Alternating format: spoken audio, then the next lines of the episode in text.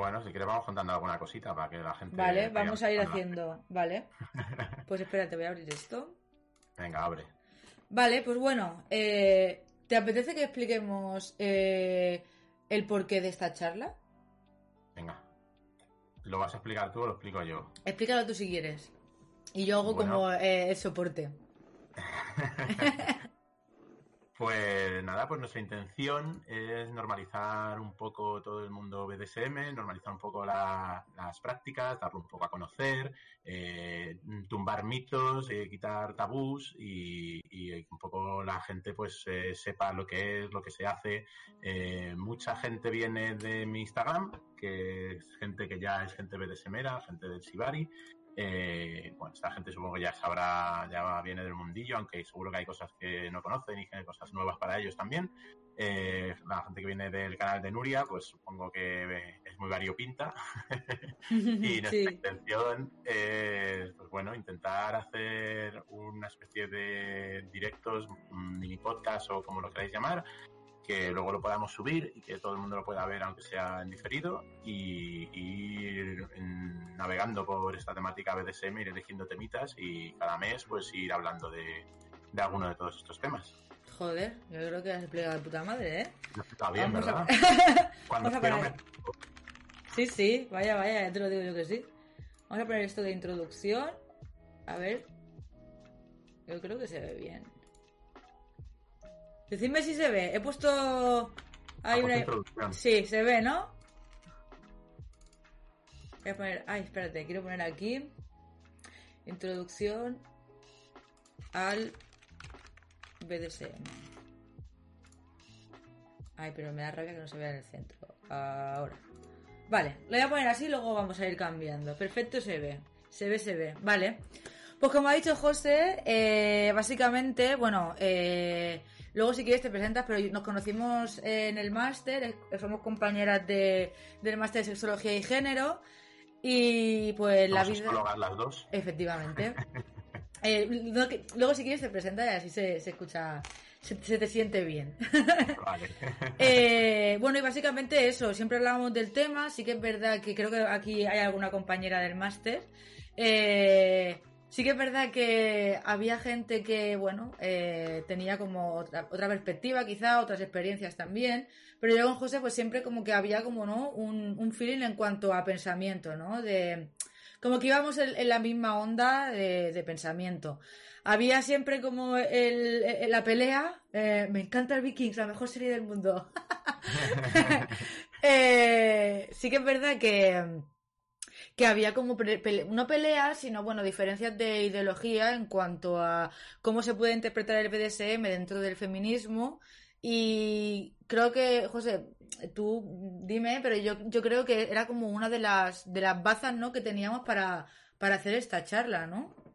Sí, porque la verdad es que eh, es un, son dos, como dos mundos que parecen muy opuestos, ¿no? Por el tema de las prácticas que se realizan dentro del BDSM. Hace como dos o tres semanas fue muy sonado un post que se hizo en Instagram sobre BDSM, ¿no? Que se tuvo mucha polémica porque, porque parece como que mm, el BDSM perpetúa mucho los roles de género y entonces como que está maquillando lo mismo que ya venimos luchando desde, desde el feminismo, ¿no?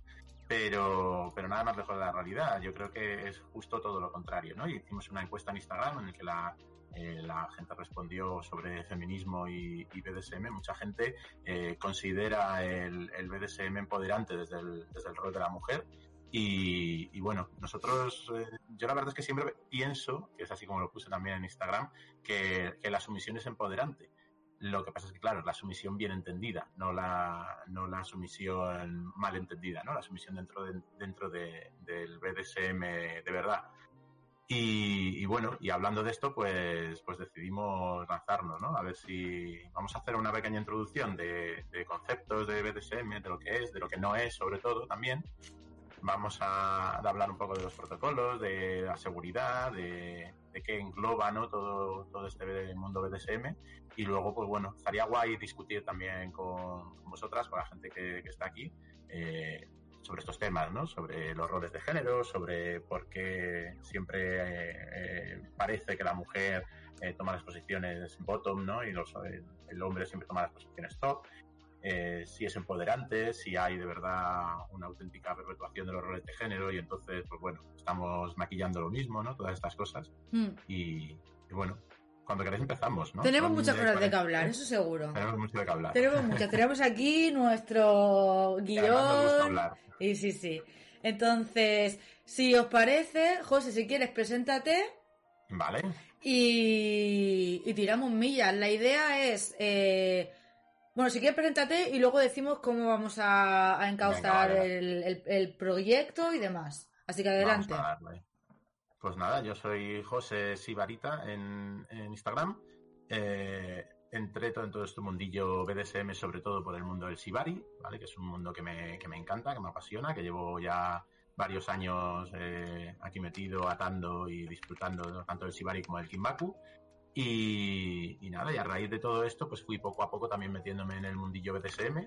Como ya hemos dicho, bueno, pues somos, tanto Nuria como yo somos sexólogas y, bueno, no tenemos formación en todo esto y nos apasiona eh, la sexualidad alternativa, el mundo BDSM y, en mi caso eh, el Shibari. Supongo que a ti también te apasiona el Shibari, ¿no? Ya que tiene mucho rollo japonés. sí. Bueno, no me, no me gusta mucho de dónde viene, la verdad, porque es un poco triste. Pero sí, sí, os he dejado, ¿qué tal? Del todo, ¿qué tal bonita? Os he dejado el enlace, ¿vale? En el, en el chat del, del Instagram de José. Y pues sí, ahí podéis ver ahí tremendas fotarras que se gasta el, el primo. Así que, pues eso sí, básicamente, pues sí, las dos somos sexólogas y bueno, a mí digamos que me gusta, pero aquí el que entiende es él, ¿eh? Yo haré más del rol de, de, acompañante presentadora del programa, ¿vale? De preguntona, ¿no? Exacto. Entonces, os, os, comento un poco cómo teníamos pensada eh, tanto la sesión de hoy como las sesiones siguientes. A ver, la idea es que como nos gustaba tanto el rollo de hablar, o vimos que hay mm, mucha baza para poder hablar sobre el tema del BDSM y darle una vuelta, ¿no? A que no sea siempre lo típico, porque es verdad que hay muchos em, se habla mucho no como lo típico de el BDSM qué es y, cómo practicarlo como si fuese solo una cosa y nunca se le da eh, un poco la vuelta que yo creo que lo interesante es eso es eh, dar nuestra opinión y también escuchar la opinión de otras personas, ¿no? Para, para entender también otros puntos de vista. Entonces, la idea es cada mes coger un tema, ¿de acuerdo? Y darle un poco baza a ese tema, ¿no? Eh, queremos hacer al mes un, un, directo, ¿vale? Sí que también queremos eh, ir preguntando por redes sociales, por eso si, si nos seguís en redes sociales, pues la verdad que estaría fetén. Voy a pasar también el mío por aquí. Más que nada porque por ahí es donde compartimos siempre las encuestas para saber también qué es lo que más interesa, etcétera. Entonces la idea es cada mes hacer un directo, ¿vale? Eh, José y yo, y es eh, eh, el, el, formato es un poco una conversación entre las dos, ¿no? Sí que es verdad que nos queremos, nos preparamos, digamos, un, un guion de cosas que queremos hablar para no dejarnos según qué cosas, que creemos que es importante porque lo hemos estado debatiendo, pero luego es soltar la bomba y conversar. Y también, pues también leer, leer el, el chat y ver también qué, pensáis vosotras. ¿Vale? Ah, y creo que no me dejo nada, José. Nada, vamos a darle. Yo creo que ya está. Entonces, lo dicho, bienvenidas, hay bienvenidas eh, y bienvenidos a todo el mundo. Y, para adelante. Eh, antes de empezar, el momento de spam. Eh, si queréis apoyar el canal, podéis apoyarlo. seguir es darle un follow gratuito. Y si tenéis Amazon Prime, pues podéis también dar una suscripción y también podéis ayudar a que, a que este contenido siga, siga creándose. Y luego además, si habéis llegado tarde o tenéis que iros o nos apetece verlo y queréis verlo, se quedará subido en diferido y también lo subiremos al canal de YouTube. Así que dicho esto, comenzamos. Venga, para adelante. Venga, para adelante, a tope con ello. Bueno, pues venga. Venga, José. Vamos a empezar por el principio, como, Exacto. como debe ser. Eh, vamos a empezar definiendo BDSM y diciendo y contando un poquito qué es BDSM, ¿vale? Eh, BDSM. BDSM es un conjunto de, prácticas, ¿vale? Que tienen todas en común, son prácticas sexuales y que tienen en común la cesión de control, ¿vale? O sea, son eh, prácticas de sexualidad alternativa donde siempre hay una parte que cede el control y una parte que asume ese, ese control, ¿vale? Para realizar ese tipo de prácticas. ¿Cómo realizamos este tipo de prácticas? Pues este tipo de prácticas las realizamos en un espacio controlado, seguro, ¿vale? Y aparte de eh, que BDSM sea esta cesión de control, ¿no? Estas prácticas, también BDSM es una serie de, reglas para proporcionar un, espacio de juego, ¿vale? Un espacio de juego sexual en el que dos personas o más, ¿vale? Porque también puede haber cesión de control entre, entre más de dos personas, pues mm, realizan esas actividades sexuales y prueban prácticas, exploran límites, eh, investigan la sexualidad de cada uno, ¿vale? Haciendo mm, una serie de cosas. Todo siempre en un espacio controlado y, seguro. Entonces, ¿qué significa BDSM? Pues BDSM son unas siglas, ¿vale? Eh, son unas siglas donde algunas incluyen a otras, ¿vale? Y tenemos la B para el bondage, ¿vale? Ahora las iremos, ahora iremos eh, desgranando un poco. La B para el bondage, la D para la disciplina, que a veces se, nos olvida esa, la SM de eh, sadomasoquismo, ¿vale? Bueno, me falta la DS de dominación-sumisión y la SM de sadomasoquismo, ¿vale? O sea que tenemos bondage, disciplina, dominación-sumisión y sadomasoquismo, ¿vale? Vamos a empezar a, verlas un poco. Todas estas siglas al final son eh, formas de ceder el control, ¿vale? de realizar una práctica sexual donde cedemos el control. ¿Qué es el bondage? Pues el bondage es eh, esa parte del BDSM donde cedemos el control para que nos inmovilicen, ¿vale? Para una, una inmovilización utilizando mecanismos, utilizando, por ejemplo, cuerdas como el shibari, o utilizando, por ejemplo, unas esposas, o utilizando cualquier, cualquier unas calzas para los brazos o lo que sea que nos suponga inmovilizar ese cuerpo. Entonces, cedemos el control de forma que la, persona que asume el control coge a la otra persona y la, y la ata, ¿vale? Y digamos que erotizamos esa práctica, erotizamos tanto el que una persona ate a otra y sea la persona que ata, como la otra persona que es la que se queda, se queda atada o inmóvil, ¿vale?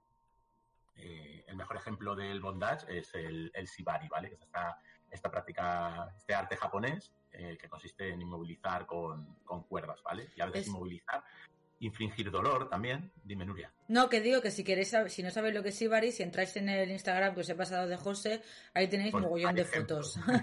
es que la cosa es que no podemos poner eh, imágenes porque nos tumban el canal.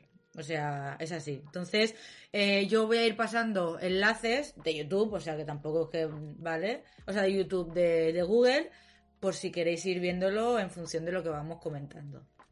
Perdón, continúe usted, caballero. Nada, rato y nueve preguntitas, casi también puedo, puedo parar y comentar. Vale, ya tenemos clara la B de bondage. Eh, la D de disciplina, ¿vale? ¿Qué es la disciplina?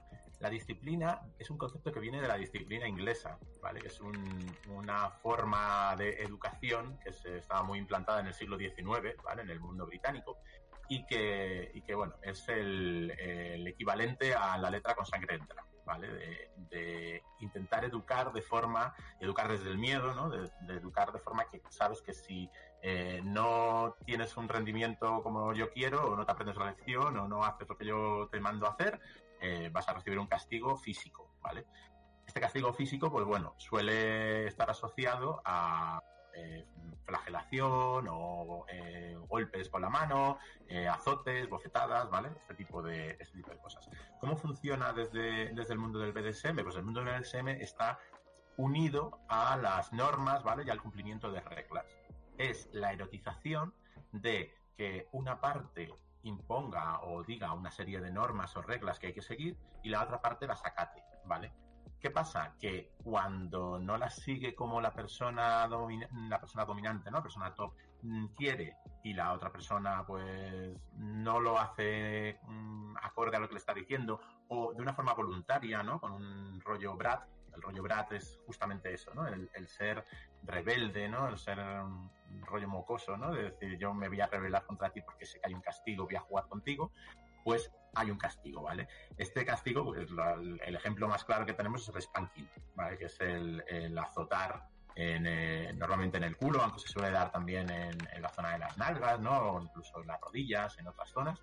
eh, utilizando, pues aquí ya hay diferente, aquí ya hay discrepancia, ¿no? Porque se considera también, eh, yo por ejemplo considero el spanking, el azotar utilizando pues o látigo, una pala o cualquier instrumento, ¿no? Sin embargo hay gente que piensa que el spanking de verdad es azotar con la mano, ¿vale? Pero bueno, es, eh, en el fondo creo que el concepto está, está más o menos claro. ¿no? Eh, el tema de, la disciplina y del spanking está muy relacionado con el sadomasoquismo, ¿vale? Porque hay gente que erotiza muchísimo ese dolor, que luego lo veremos ¿no? cuando lleguemos a esa parte. Sin embargo, no siempre eh, va asociado al sadomasoquismo. Digamos que el tema de la disciplina y del spanking es el erotizar, el recibir esos azotes. Incluso erotizarlo antes de recibirlos, ¿no? Erotizar el decir, me estoy saltando las reglas, me, puede, me pueden venir unos azotes, me puede un castigo, y eso me excita, ¿vale? Eh, puede ser que luego los azotes te exciten por el erotizar, ¿no? Porque en, tu componente erótico de tu sexualidad estás erotizando el que estás recibiendo un castigo, incluso aunque el dolor para ti no sea potencialmente placentero, ¿vale? Esto puede variar, pero al final eh, lo, que, lo que consiste la disciplina es en recibir un castigo, ¿vale? Por incumplir unas normas, ¿vale? Viene de aquí, de, la disciplina inglesa. Yo creo que más o menos hasta aquí estamos. Vamos a seguir. Siguiente de las siglas. La D y la S, ¿vale? Que viene de la dominación y la sumisión. Este es un concepto muy amplio, ¿vale? Porque eh, aquí lo que, cuando cedemos el control, lo cedemos desde el punto de vista de un espectro muy amplio. Porque la dominación puede ser de muchos tipos, ¿vale? La dominación puede ser mental, la dominación puede ser una mera dominación sexual, ¿vale? Puede haber una dominación realmente física, puede haber una dominación psicológica y jugar con la humillación. Casi que es más fácil si vemos ejemplos, ¿no? Como por ejemplo, puede haber juegos de asfixia erótica, ¿vale? En la que la parte dominante, pues mm, con determinadas herramientas o con las manos, pues juega asfixiar a la persona podemos jugar a, juegos de masturbación forzada o de, o de endgame, ¿no? De, de, te masturbo aunque tú no quieras y, intento hacer que te corras aunque no quieras, o te llevo cerca del orgasmo y cuando estés cerca paro, ¿no? Y juego con, con ese punto en el que estás, que te estoy haciendo que parece que vas a correr, pero no, ¿no? O, o por ejemplo el tema de la humillación erótica, la, la es un tema muy manido, ¿no? Porque eh, hay mucha gente que disfruta de la humillación y aquí el, componente de género yo creo que aquí se pierde un poco porque la, humillación eh, juega mucho con los roles ¿no? de, una mujer humillada pero también de un hombre humillado ¿no? y de cómo muchos hombres disfrutan de, esa humillación. Pues aquí también habría una, dominación, una sumisión, ¿no? O, por ejemplo, el tema de la, del consentimiento no consensuado, que este concepto es un poco raro pero, pero es fácil de entender, ¿no? Es como jugar a, un, a que yo eh, no te estoy, no estoy consintiendo esta actividad sexual, ¿vale? Como si fuera una, una violación simulada, pero tenemos unos mecanismos para parar si yo no quiero. Y puedo jugar a, a decir, por ejemplo, eh, me duele, me estás forzando, lo estoy pasando mal, estoy sufriendo, pero tengo mi palabra de seguridad guardada, que es la que de verdad para todo, ¿vale? Entonces, todo ese tipo de prácticas vienen dentro de lo que es la dominación y la sumisión. Vale, la cosa es que una cosa muy importante a recalcar, ¿vale? Que has explicado mm, genial, aplausos. Eh, que una, una, cosa, por ejemplo, de, de a recalcar, ¿no? De esto es el hecho de que luego hablaremos de ello, de la confianza, de las palabras de seguridad, de los espacios seguros entre otras. ¿Por qué? Porque sí que es verdad que igual la palabra violación tiene connotaciones completamente negativas y tiene totalmente el sentido del mundo, pero es cierto que cuando estás eh, dentro, no hace falta estar dentro del mundillo BDSM, ¿vale? Porque no hace falta estar súper metida. Pero sí que es cierto que, que se vive de manera diferente que cuando se verbaliza. Eh, ¿A qué me refiero con esto? Que igual gente que no ha, experimentado nunca ninguna práctica BDSM, que no sabe lo que es, o que simplemente no está eh, familiarizada con las siglas o con, o con, el vocabulario, sí que se puede sentir como agredida en cuanto a si escucha la palabra es como una violación. ¿Vale? Igual sí que eh, tendríamos, ¿no? Sí que a lo mejor uno de los objetivos a futuro sería lo lanzo, ¿eh, José? Esto se me ha venido a la cabeza ahora.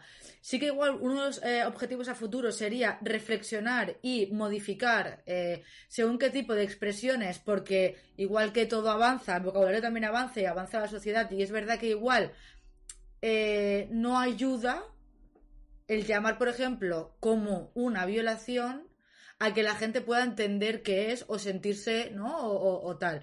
O, por ejemplo, también es una barrera a lo mejor eh, de hablar de BDSM y feminismo cuando se escucha, es como una violación, ah, ¿cómo voy a ser, cómo voy a, cómo voy a practicar BDSM, cómo voy a estar a favor del BDSM si soy feminista y hablar de violaciones? ¿No? ¿Qué piensas? Por eso, por ejemplo, tenemos, que es el concepto que yo he introducido, ¿no? El consentimiento no consensuado. Porque no es una violación. Y de hecho a mí es una es una, un concepto que creo que deberíamos decirlo eh, con facilidad, ¿no? Yo cuando hablo de BDSM, que me gusta hablar sobre todo de lo que no es BDSM. Entonces, si yo, por ejemplo, eh, pongo unos límites y esos límites eh, no se respetan, ¿vale? Pues eso no es BDSM, eso es violación. Y punto. O sea, no, no tenemos que decir, bueno, es que ha pasado un accidente, es que... No, es una violación, porque yo te he establecido unos límites y tú no los has respetado. Igual que si... Mm, igual que al establecer esos límites, yo estoy confiando en ti, si yo confío en ti y antes de empezar la práctica yo te digo las cosas que quiero hacer y te digo también pues, las cosas que me gustan y tú te das exactamente igual, pues tampoco me estás respetando, ¿no? Entonces, tenemos que movernos siempre en, eh, dentro del BDSM y en general yo creo que esto es una cosa que habría que extrapolar a, la sexualidad en general, al tema del consentimiento y el consenso, en el que si nosotros hemos consensuado unos límites y hemos consensuado una palabra de seguridad o una forma de parar o, o un escenario, pues esto tiene que quedar de una forma en la que se respete siempre. Entonces, si no se respeta, es una violación. Punto. ¿Qué no es una violación? Pues no es una violación el consentimiento no consensuado. ¿Por qué? Porque estamos dentro de un espacio en el que podemos eh, jugar a que no estamos consensuando cuando sí estamos consensuando, ¿vale? Y tenemos nuestros mecanismos de seguridad y tenemos una palabra de seguridad. Yo te puedo estar pidiendo a gritos que pares, porque a mí me pone eso y es una cosa que me, excita y que tengo erotizado, es decir, quiero que pares y que tú no pares. Pero yo sé que puedes parar si tengo mi palabra de seguridad y si la digo, ¿vale? Entonces, a mí me parece que hay que, sobre todo, separar las cosas y saber qué es una violación y qué no es una violación. Por eso... Este no lo es. Y por eso igual eh, sí que está guay utilizar las palabras eh, concretas, ¿no? O palabras específicas. Efectivamente, el lenguaje es muy potente y todos ya sabemos que, pues, por ejemplo, cuando toma el tema del lenguaje inclusivo, ¿no? El lenguaje puede ser un arma también. Y a mí me parece que, dentro del mundo BDSM tenemos palabras mm, muy estudiadas ¿no? y muy bien definidas para, hablar de las cosas que queremos hablar y para definir lo que estamos haciendo. Sí, sí. Ah, vale, pues a ver, por aquí. Mm, mm, ¿Qué tal, Peri? ¿Cómo estamos? Fernomat, ¿qué tal? Mira, dice Fer que lo respeta, pero que no le interesa mucho ese mundillo y que se va. Pues no pasa nada. Pues no pasa nada, para gustos colores. bueno, pues continuamos para bingo. Vale, yo creo hasta, hasta aquí hay alguna pregunta. Yo mientras te voy a hacer otra pregunta, José. Entonces, después de haber hecho todo esto, ¿qué tienen en común estas siglas? ¿Qué, podemos decir que tienen en común y, qué, en, qué, y en qué se diferencian? Nos falta la S y la M, el sadomasoquismo. Vale. Dale. Para terminar con todas las siglas, ¿vale? ¿Qué es el sadomasoquismo? Creo que es la más común y la más conocida. Eh, el sadomasoquismo forma parte del BDSM como la cesión de control para infringir dolor y recibirlo. ¿Vale? Es tan, tan fácil como eso. ¿Qué es lo que erotizamos aquí? La parte que infringe dolor eh, erotiza, la parte sádica, ¿vale? Erotiza desde un punto de vista que es un, sadismo dentro del BDSM, no es un sadismo criminal, no es un sadismo de erotizar que yo estoy haciendo daño a una persona y esa persona no quiere recibir ese dolor. Es un sadismo desde el punto de vista de que estamos jugando a dar dolor y la persona que lo recibe está disfrutando de ese dolor, ¿vale? Y ahí es cuando se forma esa erotización del dar y recibir dolor del sadomasoquismo, ¿vale? Y la parte que recibe el dolor, pues lo que está erotizando es eh, complicado de, explicar porque en cada caso es diferente. Y, sin, em, y además la ciencia tampoco se pone muy de acuerdo en, por qué nos gusta algo y por qué algo es doloroso o no y por qué em, ese dolor podemos llegar a disfrutarlo. Hmm. Hay muchas cosas que, a priori son dolorosas y que, están en la naturaleza, como por ejemplo la comida picante o, las emociones que te puede provocar el tirarte de, hacer puenting, ¿no? Por ejemplo, si tú coges a un animal no humano si coges un gato y lo subes a una montaña rusa, el gato termina horrorizado, ¿no? Sin embargo, nosotros, esa, adrenalina, eh, ¿no? Esa adrenalina, ¿no? Esas, esas endorfinas, las, las podemos incluso erotizar, como, como erotizamos el dolor, ¿no? Y hmm. Aquí digamos que tenemos parte que como, como que hay dolor mm, controlable y que nos gusta, y hay dolor que, que, es completamente negativo, ¿no? Por ejemplo, tú te patas una pierna, ese dolor no mola. Pero si te muerden el cuello, pues hay gente que le gusta, ¿no? Vale, y, yo aquí añadiría que igual morder el cuello es como algo que nos puede gustar a todo el mundo, a todo el mundo, a todo el mundo entre comillas, ¿vale? Pero yo, por ejemplo, aquí daría mi experiencia, una de las cosas que siempre me había como impactado un poco y también me había hecho un poco replantearme de qué me pasa, porque no, porque siempre pensaba, soy rara, bueno, pues eres tú y ya está, simplemente. eh, claro, yo me acuerdo que yo decía, joder, sí, claro, de normal si me meten un tortazo, digo, ¿eres gilipollas o qué? ¿No? ¿Por qué me pegas? Pero, por ejemplo, en el momento que estoy yo ahí con todo el salseo, ¿no? Teniendo una práctica sexual o, simplemente teniendo eh, un momento erótico con mi pareja o con una persona, sí que es cierto que em, eh, mi, mi umbral del dolor sube muchísimo. Me refiero, para que a mí me duela algo, tiene que ser algo casi... O sea, yo he llegado, es como, ¿no? Como lo que decías tú de la adrenalina, ¿no? Del momento, a mí me hace que en el momento de, digamos, de la erotización, hace que mi cuerpo tenga muchísima adrenalina eh, y no sienta el dolor. Y es verdad que luego a veces veo que, coño, ¿y esta sangre de dónde sale, no? Que es verdad que a lo mejor hay gente que se que se puede asustar, pero bueno, la gente que viene aquí de tu Instagram no creo que se asuste por eso. pero sí que es cierto que hay gente, ¿no? Como que si no estás dentro del mundo, de, este mundillo o simplemente no lo has experimentado, es como, joder, qué bestia, ¿no? Qué bestia, ¿no? Pues a mí es lo que me gusta y a mí eh, no me llega, ¿no? Hasta ese nivel, pues eh, lo estoy disfrutando. Sí que es cierto que hay cosas que sí y cosas que no. Por ejemplo, si practico anal, es verdad que el dolor que me puede, que me puede producir no es el mismo que, por ejemplo, que me metan una hostia. Si me apetece, si me apetece en ese momento practicar esa, eh, realizar esa práctica, ¿vale? Sí que igual el dolor si se convierte, que es ver, que yo creo que también muchas veces eh, el, el, el, ansia que, que, tenemos mucha gente, ¿vale? Tanto hombres como mujeres, ¿no? Eh, en, en prácticas sexual muchas veces, igual en personas que tienen pene, igual es más por un poco de educación en, el porno. No digo que no. Creo que sí que en cierta manera eh, tiene como mucha, mucha, bueno, influye, mucho.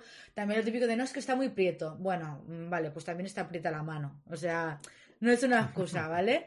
Pero sí que es cierto que, por ejemplo, y esto yo lo he hablado con, personas, porque ojete tenemos todo el mundo, no hace falta que seamos solo mujeres, que el dolor que puedes experimentar eh, con el anal, con un anal consentido, y, y, no hace falta que sea una penetración con el pene ni con un dildo, me refiero a puede ser con un dedo simplemente, ¿no? Pero el dolor ese, que no llega a ser un dolor de lo que decías tú, ¿no? De me parto una pierna y lloro del dolor, sí que es eh, pues excitante, pero sí que es cierto que, cuando no te apetece es un dolor que rechazas, ¿no? Y entonces es un poco el, el, el, experimentar con el dolor, ¿no? El ver cuando el dolor sí, cuando el dolor no, según qué dolores, según en qué parte del cuerpo, según... Porque también es importante o sea, tener en cuenta que cuanto más excitada o excitado estés, eh, si, si te gusta el dolor, lo que os digo, ¿no? Como que el umbral sube, ¿No? ¿Tú qué piensas sobre esto? A lo mejor eso me pasa a mí, ¿eh? Además, yo creo que también aquí hay un componente erótico de la intensidad, ¿no? Eh, es lo que decías tú antes, no es lo mismo que en frío te peguen una bofetada que cuando estás muy excitado te peguen una bofetada, ¿no? Ah, y, muchas veces no es solamente lo que es la bofetada en sí o el dolor que te pueda venir en la cara. No, es el conjunto. es el conjunto de esa intensidad, ¿no? A mí, por ejemplo, yo erotizo mucho la intensidad. Entonces, el, el, que te cojan del cuello o que te arañen o que te muerdan es algo que, que, erotizo porque es intenso, ¿no? Es una sensación intensa. No exactamente porque el dolor que proviene de clavar los dientes en la piel sea erótico en sí mismo, ¿no?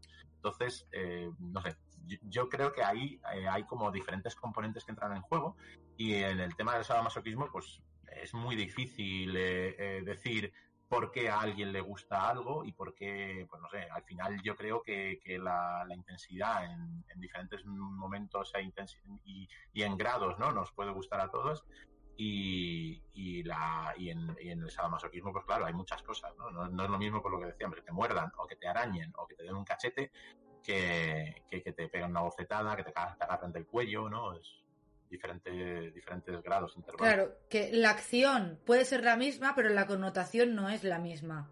Efectivamente. Que creo que es algo que se tiene que, ¿no? Porque muchas veces, eh, eh, chat, sí, no sé qué pensáis eh, vosotras, pero sí que es verdad que yo muchas veces he escuchado, tanto de chicas como de chicos, ¿eh? He escuchado el hecho de, no, es que yo no quiero pegar o no quiero que me peguen, ¿no? Porque, o muchas veces, no, no te quiero pegar porque me sabe mal, ¿no? O, no es que pegarte que feo, ¿no? O si pegas a... No, no es pegar a una mujer o no es pegar a un hombre, es... Va más allá de la acción de pegar. No es el hecho de estar maltratando a alguien. Lo, que, está feo es... Es humillar, que, que, es lo al final lo que se busca con el BDSM muchas veces, ¿no? Es el gustillo a veces que se, que se tiene por la humillación, pero que tenemos que, y esto luego lo hablaremos, que una cosa es estando en la práctica y otra cosa es eh, tu, ente como persona, ¿no? Es como hay que saber dividir la, la, nuria, digamos, en la relación sexual y la nuria de la vida real. Que no es que sea una falsa y tenga dos caras, sino que son roles diferentes que se, se van eh, dando eh, en la vida. Igual que no eres la misma persona cuando estás en el trabajo, cuando estás eh, con tus amigas, que no digo que sea falsa o no sea falso, ¿no? Pero es simplemente roles que se, que se adoptan. Entonces, bueno, yo creo que esto es algo que es importante de, reflexionar, no sé. Eh, bueno, hasta aquí. He escuchado por aquí, ¿qué pasa, Negri? Muchas gracias. Mira, te explico, José, porque tú como esto no de esto, bienvenidas y bienvenidas a todo el mundo, a los participantes del chat de Negri. Eh, yo soy Nuricops, eres José, somos sexólogas y estábamos hablando sobre BDSM. ¿De acuerdo? Para también para la gente que ha entrado nueva, como por ejemplo Mónica, que te he visto con estos ojitos. Eh, hasta aquí hemos hecho un poco de introducción, lo que es la definición, ¿vale? Entonces, José, yo ahora te quería preguntar. Ah, mira, por aquí había, habían puesto saqueas, saqueaes, ha puesto, es, eso es cierto, cuando te dicen si te gustan las bofetadas y viene uno por la calle y te la pega, te excita. ¿Y no supiste cómo hizo esa conexión. Uy, no lo he entendido, no sé si, es un troll. Sí, yo sí lo entiendo. Lo que se refiere es que te dice, como que te dicen, ¿a ti te gustan las bofetadas? ¿Y qué pasa si viene uno por la calle y te pega una bofetada? Ah, eso es la típica de esto de mierda. Es que es una... porque a mí lo que me gusta, aquí la respuesta que yo daría es, es que a mí lo que me gustan son las bofetadas consensuadas y deseadas. Claro. O sea, a mí lo que no me gusta es que alguien sin consensuar me haga nada. Exacto. Sin embargo, dentro de un consenso y un espacio seguro y un entorno agradable y propicio para que pase una bofetada, sí me gustan las bofetadas. ¿no? Es, es diferente el, contexto. Exacto. También he de decir que quien te hace esta pregunta es un poco gilipollas y busca el, el pinchar. La verdad, la verdad. Pero, pero bueno, para eso están nuestras respuestas maravillosas. Efectivamente. Pues bueno, José, entonces, ahora que ya hemos hablado un poquito de las siglas del BDSM, eh, bueno, hemos dicho, hemos dicho ejemplos de cada una, ¿no? Hasta aquí. no quería decirlo así, pero tienes razón. Bueno, como es mi directo puedo decir lo que me dé la gana, no me pueden banear, pues lo digo. entonces, ahora que ya hemos hablado un poquito de la introducción, entonces. Eh, vale, mi pregunta es: ¿cómo es una sesión BDSM? ¿Vale? Vale.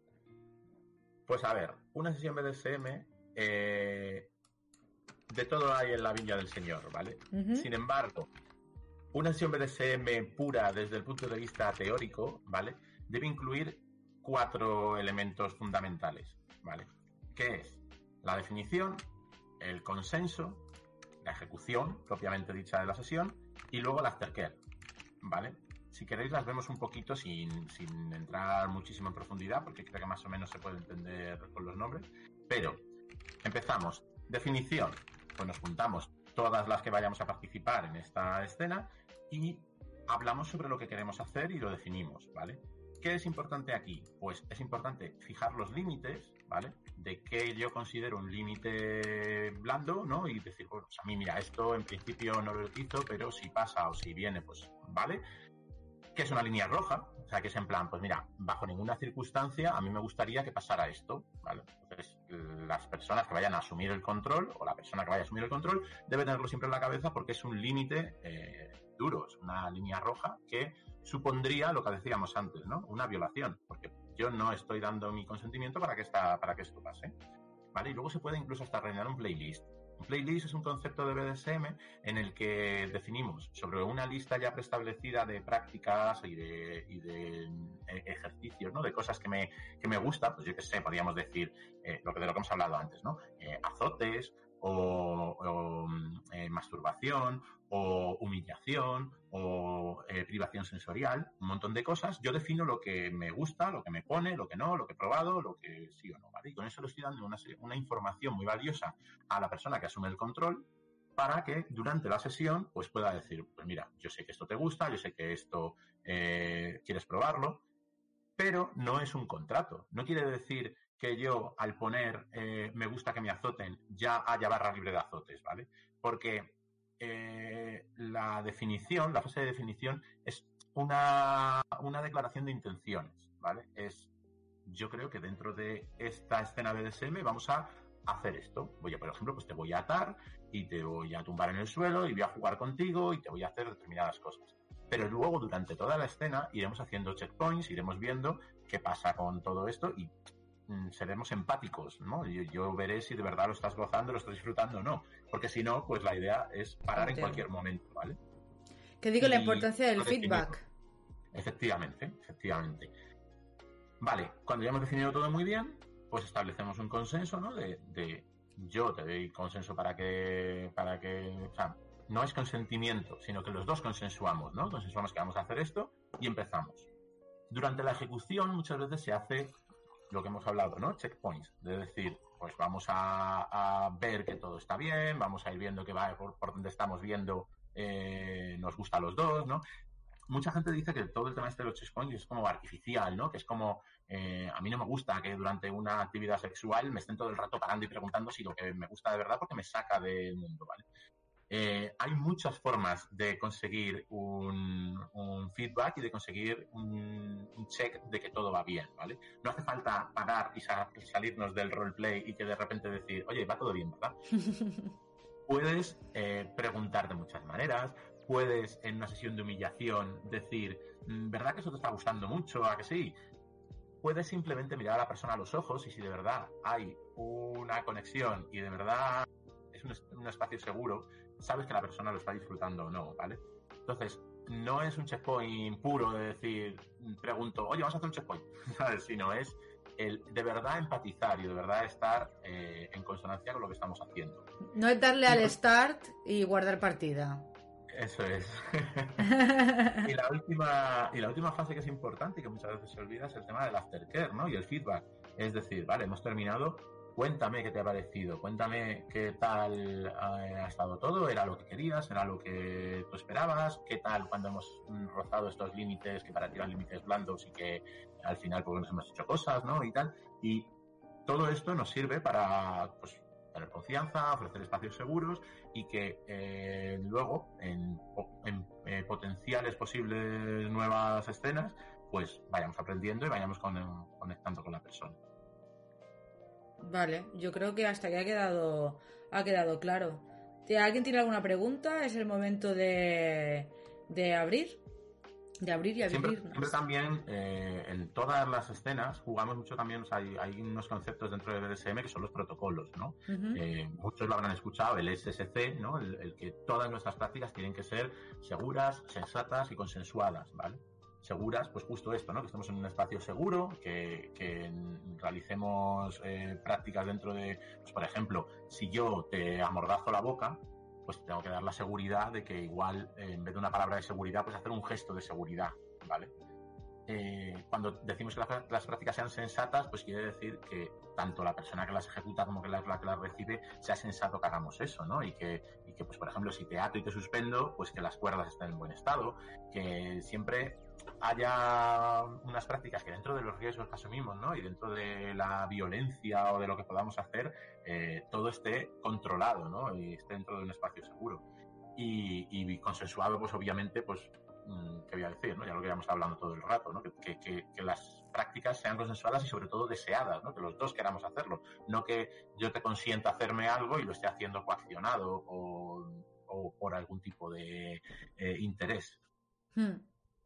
Yo, por ejemplo, una de las cosas que siempre comento, y creo que la gente se queda mucho con eso, porque creo que yo explico mi, mi, experiencia, ¿vale? Yo recuerdo cuando empecé con todo el tema este, estaba con una persona y estaba, empezábamos a practicar, las primeras veces que practicábamos eh, ahogamiento, ¿vale? Recuerdo que estábamos, pues eso, estábamos teniendo sexo y él no me, no me veía la cara, porque estaba, estábamos estaba yo de espaldas, y llegó un momento que perdí el o sea, perdí la noción de, digo, no puedo respirar, no puedo respirar, y digo, hasta aquí hemos llegado. Digo, me muero. Y me desmayé. ¿Vale? Me desmayé y recuerdo despertarme y no, volver como a, la, a, ¿no? Eh, pues eso, despertarme y verle con la cara de asustado de mierda que pensaba que te habían dejado pajarita, ¿no? Entonces, eh, claro, la cosa es que yo no podía hablar porque no sé si tenía algo en la boca o me estaba... No, mentira, es, verdad, me estaba ahogando, entonces yo no podía hablar. Me estaba ahogando demasiado, me estaba ahogando mal, porque me estaba ahogando como si fuera ahogarme de ahogarme de verdad. ¿Vale? En vez de ahogarme presionando aquí a los lados, me estaba ahogando presionando aquí. Claro. Entonces no podía hablar, que lo podéis, lo podéis probar en casa. Vosotros y vosotros ahora mismo con vuestra mano.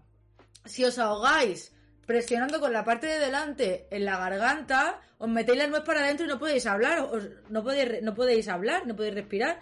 En cambio, si ahogáis apretando de los laterales, puedes seguir respirando. ¿Vale? Yo porque de una manera estás privando de aire y de la otra manera estás privando de aire y de, flujo sanguíneo. Exacto. Entonces, ¿qué pasó? Que ahí yo entendí el hecho de. Porque, claro, si teníamos palabras de seguridad, pero si yo no puedo hablar, pues una mierda me como. Entonces ahí, por ejemplo, entendí de, vale, eh, tenemos que tener palabras de seguridad y acción de seguridad. ¿Vale? Que, por ejemplo, mi acción de seguridad era hacer así, que a veces no se entendía, entonces, pues también luego se iban cambiando, ¿vale? Es verdad. Pero siempre, por ejemplo, yo eh, siempre digo que es muy importante tener tanto palabra como acción, porque a veces eh, estás con la boca llena o haciendo algo que no puedes hablar y es importante tener, también la acción, claro, pienso yo, ¿eh?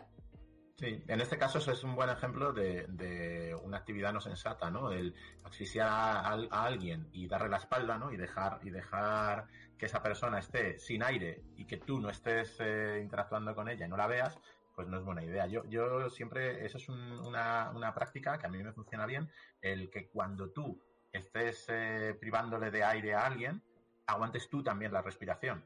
Ah, porque, mira, no lo he pensado. Porque si tú te quedas sin aire, sabes lo, sabes, te viene el acto reflejo de volver a respirar. Entonces ahí es cuando tú dices, mm, igual se me está yendo un poco el tiempo, ¿no? Pero, pero bueno, al final yo creo que es un poco la, sentido común, ¿no? de, pues si estás privándole de aire a alguien, pues no le des la espalda, controlaré. Bueno, José, sentido común a veces. Es común los sentidos, ¿no? Sí. es que hablar de sentido común a veces en según qué ámbitos, bueno, en fin. Y me, me, me incluyo, ¿eh? Me incluyo, me incluyo. Mm. Entonces, eso es un, es un buen, un buen eh, tip, ¿eh? Lo que has dicho de Sí, estás. Exacto, me parece guay. Vale, pues yo creo que hasta aquí se ha entendido, ¿no? Eh, mm, igual, no sé si tenéis alguna pregunta en concreto, pero igual, si eh, quisieras dar como un ejemplo de cómo sería una sesión real, me refiero. Entras por la puerta. Eh, generalizar está, no se puede porque es como generalizar en, en, en el mundo, ¿no? Es muy difícil. Pero, ¿cómo dirías como así a, en términos generales, ¿cómo sería una sesión? Porque hemos hablado, ¿no? De cosas que necesitamos en tema de protocolos, palabras de seguridad, límites y feedback, pero cómo sería, porque hay mucha gente que se cree que una sesión BDSM es lo que ven en el porno, ¿no? Que la tipa ya está ahí, porque muchas veces, ¿no? Luego hablaremos de esto, de que la mujer es la que la sumisa, ¿no? Que la, la mujer ya llega y ya está ahí, ata, y ya está. Y, no, y, y, eso ya está todo hecho. Nadie sabe cómo ha llegado a esa Exacto, es como que se, se, se ha, se ha mm, desaparecido sola. Entonces, bueno, no sé, si, si te apetece como así como dibujar un poco cómo sería una sesión para que se entienda. O, por ejemplo, con, mira, más, concreto, ¿cómo es una sesión tuya de Shibari? Cuando quedas con una persona para hacer Shibari, ¿qué haces? Pues mira, eh, todo, el, todo el recorrido, me refiero, antes de cuando la conoces, todo el rollo. Pues para, para mí, eh, yo dentro de mi, de mi sexualidad, es más importante la persona y el, la conexión, ¿no? El vínculo que tengo con esa persona que, que, todo lo demás, ¿vale? Porque yo erotizo mucho más el, el vínculo que tenga con la persona que el físico o que mm, cualquier tipo de, de, otro tipo de cosas que puede erotizar la gente, ¿vale? Entonces, cuando yo he establecido un vínculo con la persona y a mí me parece algo pues, mmm, que me va a gustar, ¿no? El, tomar el control y hacer una sesión de Sibari, eh, empezamos hablando de mmm, qué experiencia has tenido, ¿no? Que si alguna vez te han atado, si qué esperas de la sesión, qué es importante para ti dentro de la sesión, porque no es lo mismo, por ejemplo, atar a alguien y hacer unas fotos, O sea, que queda en un espacio de, erotizar esa, fotografía, o eh, atar a alguien y realizar, no me gusta decirlo desde el punto de vista de prácticas sexuales, porque para mí, desde el momento en el que ya estamos imaginando que voy a atar a alguien, empieza el sexo, y para mí ya simplemente usar las cuerdas para comunicarnos es una actividad sexual, pero bueno, una actividad sexual más que incluya pues eh, masturbación o lo que hemos hablado antes, ¿no? Privación del aire o azotes, ¿vale? O lo que sea. Una vez que hemos dicho, vale, pues mira, a mí es que me encantaría que me hicieras esto, o esto es algo que yo me he imaginado y, lo, y lo erotizo bastante, pues vamos a empezar, ¿no? Vamos a hacerlo.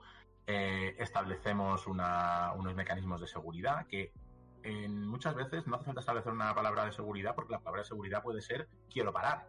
Porque si nosotros estamos haciendo un consentimiento no consensuado, ¿vale? Y, y hemos pactado que, que, vas a erotizar, que me digas, mm, quiero parar, me encuentro mal, eh, me estás haciendo daño, y que el que yo siga es algo erótico, pues evidentemente tenemos que establecer una palabra de seguridad, porque uh -huh. ahí estamos eh, cambiando la, las reglas de la comunicación, ¿vale?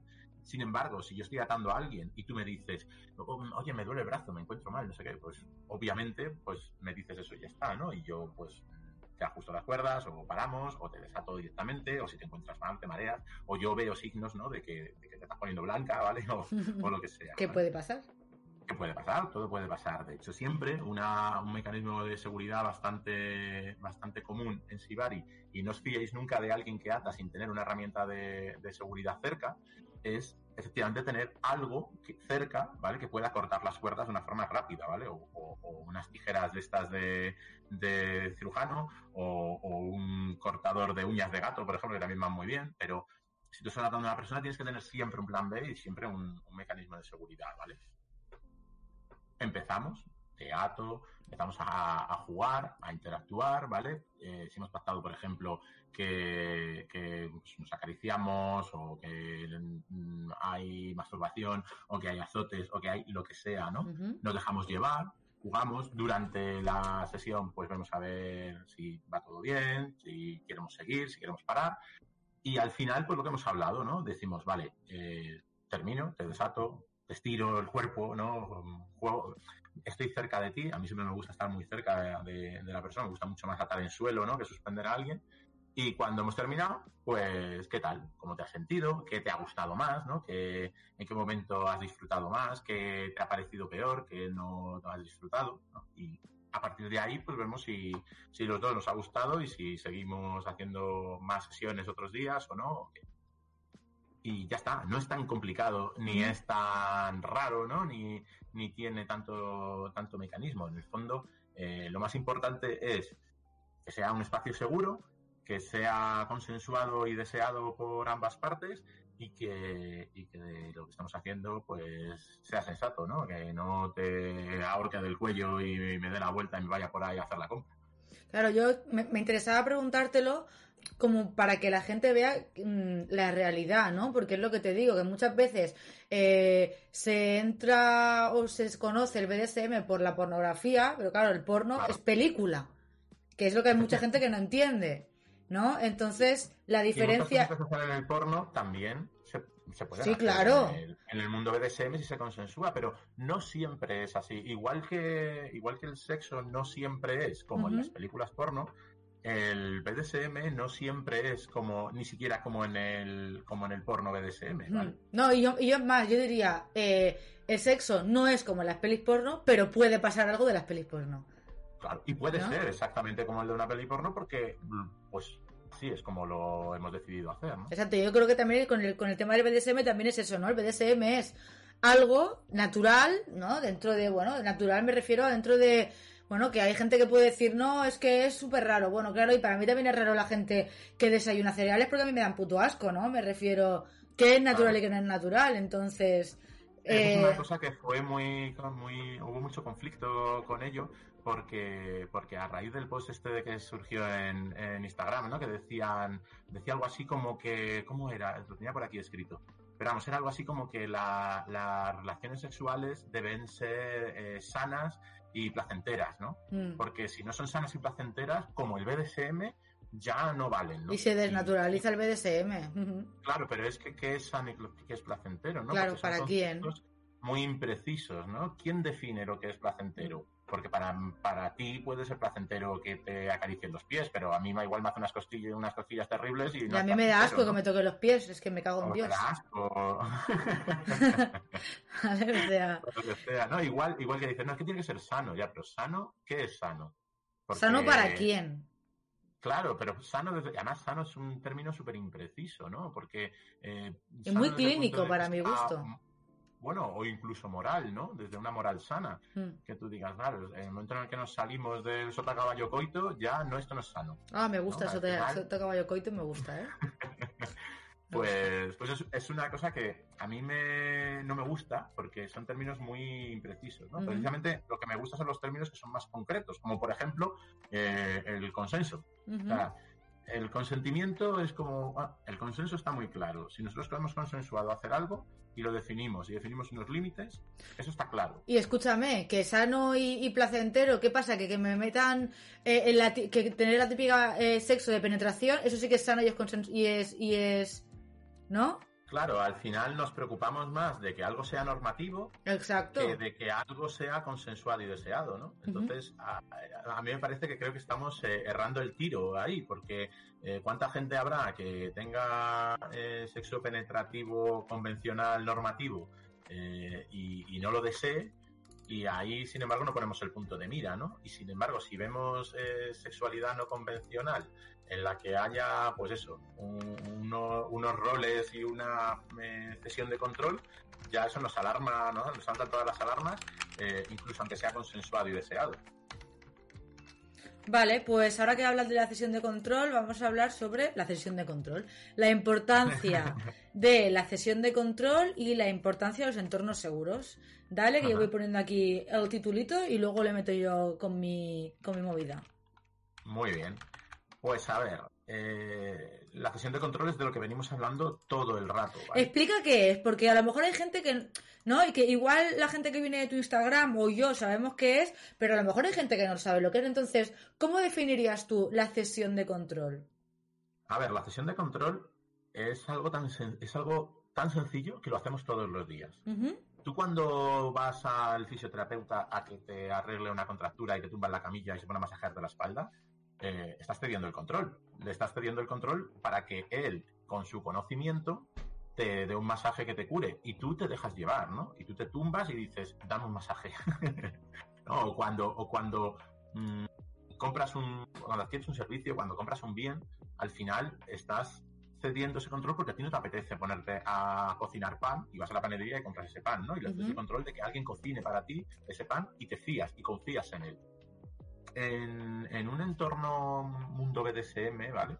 Esa acción de control es lo mismo. Es cuestión de decir, eh, yo confío en ti porque quiero que me hagas ese tipo de prácticas y yo no las puedo hacer porque precisamente de lo que va, ¿no? Es de, ceder ese control, o no quiero hacerlas, o confío más en ti, y, en esa confianza viene ese disfrute, ¿no? Y ese, ese disfrutar de, de, ese gozo sexual. Entonces, un buen ejemplo es el bondage, es el shibari. Es, yo te cedo el control para que me ates porque quiero disfrutar de esa, esa inmovilización, ¿no? Cuando yo me vea inmóvil, lo voy a erotizar y voy a disfrutar de ello. Entonces confío en ti y te cedo el control para que me ates. Pero que te cedan el control desde un punto de vista, sobre todo aquí, este es una palabra que es muy controvertida, ¿no? Que es, el de la sumisión, ¿no? El de ser sumiso. De yo soy sumiso y te cedo el control para que me ates. Parece que es como que te estoy cediendo el control para que hagas conmigo lo que quieras. Y no es verdad. Porque precisamente en esa confianza, en esos límites que fijamos y en, ese espacio seguro, estoy cediendo el control para que hagas lo que yo quiero que me hagas, que es pues lo que hemos pactado, ¿no? Explorar esos límites o jugar con mi sexualidad, o jugar con mi movilización o, lo que sea. Lo que decíamos, ¿no, José? Un día que estábamos eh, comentando que realmente cuando cedes el control, eh, realmente la persona que va a controlar no es la persona que controla, sigue siendo tú la persona que controla. Porque tú estás dándole las pautas que quieres que se lleven a cabo, ¿no? Y tú pones los límites, entonces al final sigues mandando tú, pero simplemente no te estás como, no, no eres como la que lleva en ese momento la rienda activa, ¿no? Tienes como el, poder de manera pasiva, ¿no? Claro, aquí, hay unos conceptos que a mí me parece que están completamente eh, invertidos, ¿no? Que es el concepto de top y de bottom. El, el concepto top es eh, la persona que asume el control, ¿vale? Es el atador, o es el que da azotes, o es el que, el que, el que asume el control para hacer cualquier tipo de actividad sexual dentro de BDSM, ¿vale? Y se considera la persona bottom la que recibe, La que recibe esos azotes, o la que le vendan los ojos, o la que le dan esa bofetada, ¿vale? Cuando yo, volviendo al ejemplo que he puesto antes, ¿no? Voy al fisioterapeuta que me quiten la contractura y que me den un masaje y, pago los 60 euros porque me den ese masaje tan relajante y es algo nuevo, eh, yo estoy cediendo el control. Mm, a nadie se le ocurre pensar que yo sea el bottom, ¿vale? Siempre, siempre pensarías que yo soy el top, porque yo soy el que estoy recibiendo ¿no? ese, ese beneficio y que el bottom sería el masajista. Sin embargo, en el mundo BDSM, eh, estos conceptos es como, no, el top es el que asume el control entiendo que es el top porque tiene esa responsabilidad, ¿no? De, de darle a la otra persona lo que, lo que quiere, ¿no? Lo que quiere erotizar. Pero es que esa persona que también recibe también tiene esa responsabilidad, ¿no? Tiene la responsabilidad de, de, de, desde su parte bottom, ¿no? Desde el punto de vista de haber cedido el control, pues de lo que hemos hablado, ¿no? De, disfrutar, de, decir esa palabra de seguridad si las cosas no van bien, de hacer un checkpoint, de que, de que si de repente se me duerme un brazo, pues hacerlo saber, ¿no? Entonces, eh, a mí me parece que dentro de, este intercambio de, poder, ¿no? De este, de este de esta sesión de, sesión de control, eh, los dos tienen una responsabilidad y la parte top debería ser la parte que cede el control, no la parte que lo, que lo asume. Hmm. Y bueno, en relación a esto, lo que decían, ¿no? De top y bottom, yo creo que aquí es el momento de meterlo con calzador, que creo que, está... Lo pensamos bien en su momento, ¿eh? eh el hablar, ¿no? Sobre eh, el género que se le da a la palabra, ¿no? De sumisa normalmente se, se habla en femenino y dominante es un género neutro, ¿no? Pero, eh, ¿por qué no? Bueno, ¿por qué no vamos a poder responder, ¿no? Pero eh, queríamos, eh, invito al chat así también si quiere comentar sobre esto, pero creo que es interesante, ¿no? Queríamos hablar sobre, ¿no? Lo que hemos dicho, la definición, pero también reflexionar sobre los términos, ¿no? y sobre la connotación negativa también que tiene la palabra. Eh, ya cuando le damos ya un género a la palabra, es verdad que igual otras personas no pensarían ¿no? En, eh, en el género que se le está dando, pero pues José y yo pues sí que lo pensamos. y, creo que es algo que es algo interesante a reflexionar, ¿no? El hecho de por qué siempre o la mayoría de las veces se habla de persona sumisa, ¿no? De, de la sumisa y porque siempre es el dominante, ¿no? Entonces, que ya no es... Hay un rol de género clarísimo. Claro, ya no es solo hablar de la palabra en sí, sino la connotación que se le da, ¿no? Lo que significa eh, ser sumisa, porque sí que es verdad que sumisa a lo mejor eh, en, en el vocabulario español, pues tiene, tiene más connotaciones, ¿no? si piensas en una persona sumisa, no solo piensas en ser sumisa eh, sexualmente, sino es, bueno, eh, eh, es como, escuchas sumisa por aquí y por aquí como que el patriarcado como que me va echando para abajo, ¿no? Es como que, ah, me está atacando el patriarcado, ¿no? Entonces creo que es algo interesante a, a, comentar. No sé qué piensa, qué piensa el chat. Creo que, bueno, somos unas cuantas personas. Igual alguien tiene algo que comentar o no. Bueno, aquí, aquí yo lo que veo es que obviamente desde, vamos, de un, componente de género clarísimo en el que a los hombres nos han educado siempre para, para asumir el control, ¿no? Y para, y para ser la parte activa. Y a las mujeres muchas veces siempre se educan para, para ceder el control, ¿no? Mm. Siempre se ve claramente, ¿no? Pues yo que sé, a la hora de conducir, ¿quién conduce? El hombre, ¿no? Y la mujer de copiloto o quién hace las cosas, ¿no? El, hombre siempre como que toma siempre ese papel ejecutor y, la mujer el papel como más eh, receptivo, ¿no? Eh, dentro del mundo del SM hay, una figura que a mí me, llama mucho la atención, que es el del, dominante masoquista, ¿no? Que es dentro de, de lo que es una sesión de infligir dolor, recibir dolor, el, dominante masoquista es esta persona que suele ser, en el 99% de los casos, hombre, en el que eh, dirige la sesión BDSM y le dice a la, persona que infringe dolor, que normalmente suele ser una mujer, cómo quiere que le infrinjan el dolor, ¿no? Y, siempre sin salirse de ese papel de, dominante, ¿no? Hmm. Que a mí me parece que este, el, dominante masoquista tiene un, componente claro de no querer ceder el control, ¿no? De sentirse eh, menos, de sentirse vulnerable, ¿no? De sentirse menos hombre en tu masculinidad si cedes el control para que otra persona te infrinja dolor. Entonces, mm, quieres buscar esas vueltas, ¿no? Para que tú puedas seguir siendo dominante y disfrutar de, recibir dolor siendo él el dominante masoquista. Pero mira, para romper eh, lanzas, y ahora leo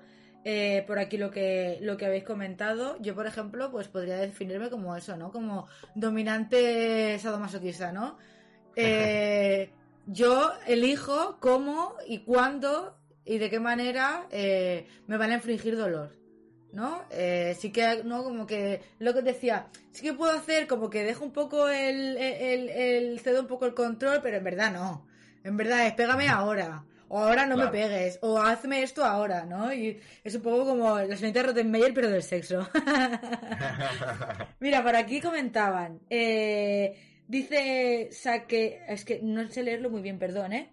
Saque Aes, eh, dice, si al menos en mi experiencia he conocido más sumisos que sumisas.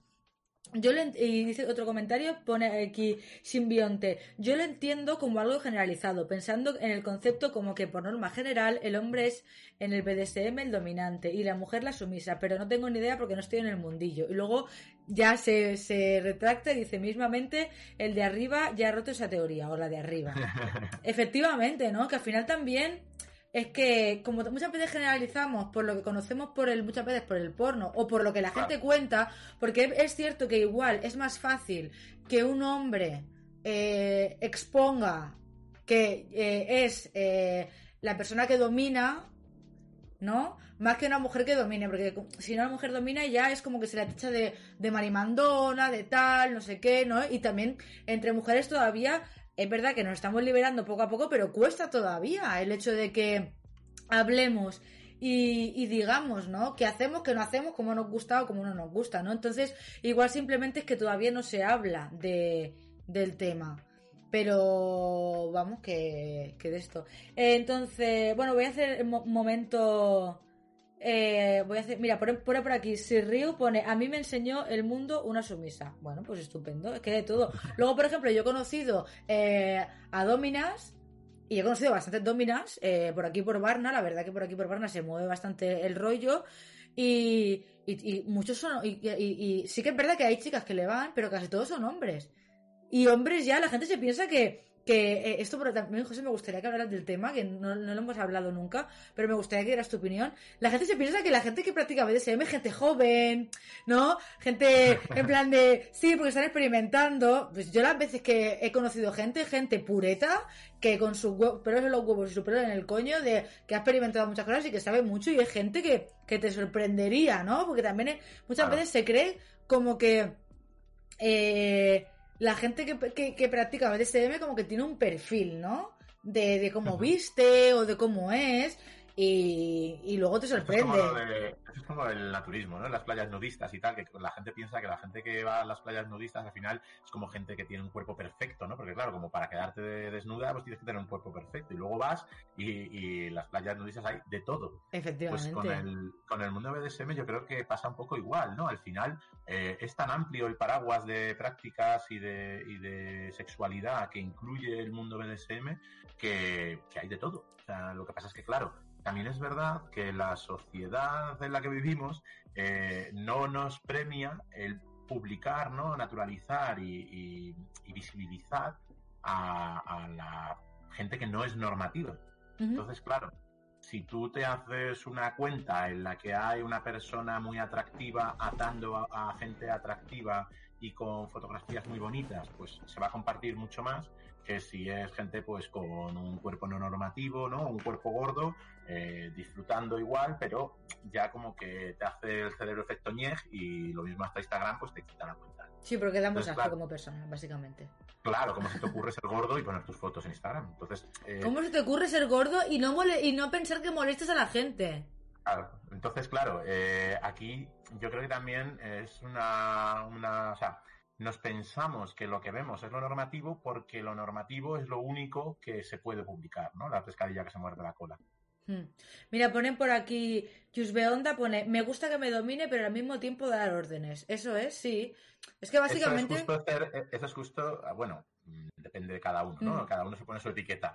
Pero eso encaja muy bien con el tema de ser brat, ¿no? Que es lo que explicábamos un poco antes, de, de sentirte dominada, pero no ser, que no haya una sumisión de obediencia plena, de hacer todo lo que te dicen, sino que haya dentro de también el juego de los castigos y de la disciplina que decíamos antes, el, ser un poco rebelde, ¿no? Y el, decir, pues, eh, pues ahora no lo hago, porque sé que hay un castigo y erotizo mucho el que me pueda caer un castigo, ¿no? Y luego mm. si además hay un castigo y yo erotizo ese dolor, pues todavía como con mayor, mayor motivo.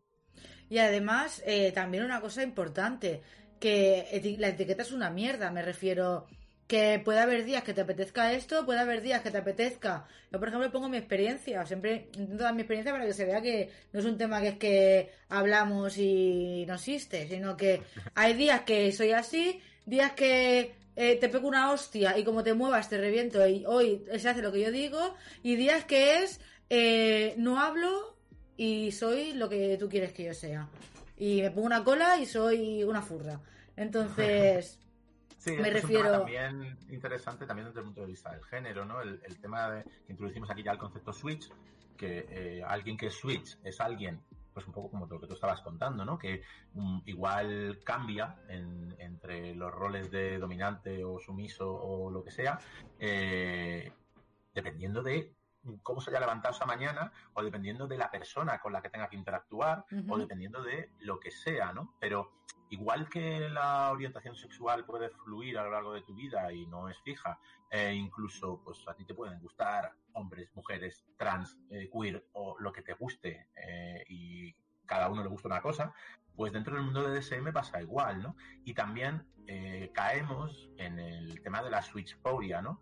De que una persona, sobre todo desde el punto de vista dominante, ¿no? Una persona dominante eh, se le encasilla en ese rol dominante y si eh, es switch es como que ya no es tan buen dominante, ¿no? Porque le estamos viendo fuera de su, de su rol de poder, ¿no? Y en el momento en el que está del control ya parece como que, como que no es tan buen dominante.